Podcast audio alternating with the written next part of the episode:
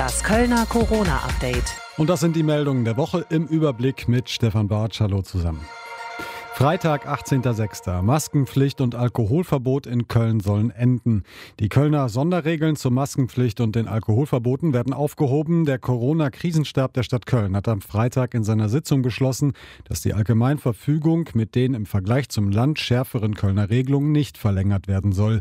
Damit treten diese Regelungen am Montagnacht außer Kraft. Die neue NRW-Corona-Schutzverordnung wird dann auch in Köln gelten, wenn die Infektionszahlen auf dem jetzigen Niveau bleiben. Konkret Konkret sieht die neue Verordnung den Wegfall der Maskenpflicht draußen vor. Ausnahmen sollen aber zum Beispiel für Warteschlangen, Anstellbereiche und auch für Veranstaltungen mit mehr als 1000 Menschen gelten.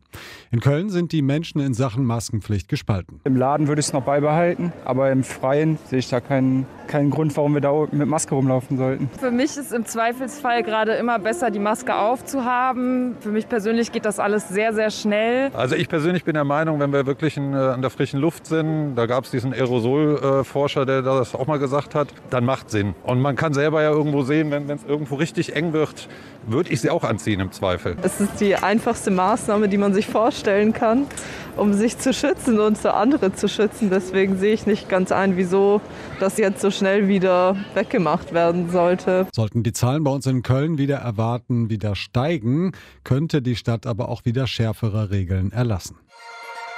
Montag, 21.06. Digitaler Impfpass Mammutprojekt für Apotheken. Zum Start hatte es bundesweit und auch bei uns in Köln einige Probleme gegeben. Vor allem Serverprobleme machten es den Apotheken und Impflingen schwer. Laut des Apothekerverbandes Nordrhein seien diese Probleme allerdings behoben. Der Vorsitzende der Kölner Apotheken Thomas Preis nannte die Einführung im Radio Köln Interview ein Mammutprojekt. Jeden Tag werden in Köln etwa 5.000 bis 7.000 Zertifikate ausgestellt gestellt. Wir haben aber noch einiges vor uns, wenn man sich vorstellt, dass in Köln schon etwa 250.000 Bürgerinnen und Bürger komplett geimpft sind, kann man sich vorstellen, dass das noch einige Zeit dauert. Wir schaffen etwa in der Woche jetzt 70.000. Donnerstag, 24.06. Kölner Zoo bekommt Geld vom Land. Rund 8,4 Millionen Euro, so viel stellt der Landtag von NRW den Zoos und Tiergärten in NRW zur Verfügung. Weil auch sie wegen Corona für lange Zeit schließen mussten und finanziell darunter gelitten hätten, wolle man den Zoos jetzt noch einmal unter die Arme greifen.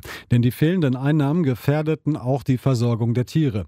Über die Hilfsgelder freut sich auch Theo Pagel, der Direktor des Kölner Zoos. Damit würdige das Land Land, wie wichtig Zoos für Freizeit und Erholung, aber auch für Forschung und Artenschutz seien. Freitag, 25.06. Die Gastrobranche in Köln hat aktuell ein massives Personalproblem.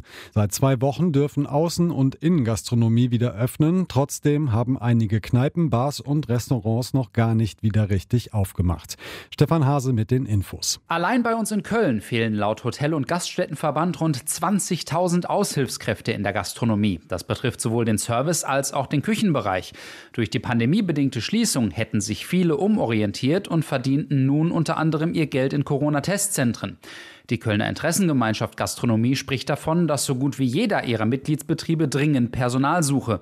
Der Neustart sei für viele zu kurzfristig gekommen, um vorab genug Kellner und Köche einzustellen. Inzidenzwert leicht gestiegen. Der Inzidenzwert in Köln ist wieder leicht gestiegen. Er liegt am Freitagmorgen laut Robert Koch Institut bei 9,4, ein knapper Punkt höher als noch am Donnerstag. Die weiteren Einzelheiten und Details von Pia Rempe. Ein weiterer Mensch ist im Zusammenhang mit Corona gestorben. Die Zahl der Kölner Todesfälle liegt damit nun insgesamt seit Ausbruch der Pandemie bei 721. Seit dieser Woche laufen im Impfzentrum in Deutsch wieder Erstimpfungen. Allerdings bislang erstmal nur für Menschen mit Vorerkrankung oder auch über 60-Jährige.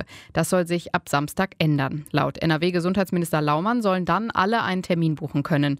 Diese Regel dürfte dann auch für das Impfzentrum in Deutz gelten. Und soweit die wichtigsten Meldungen der Woche. Alle aktuellen Infos zur Corona-Lage in Köln auch online auf radioköln.de. Das Kölner Corona-Update.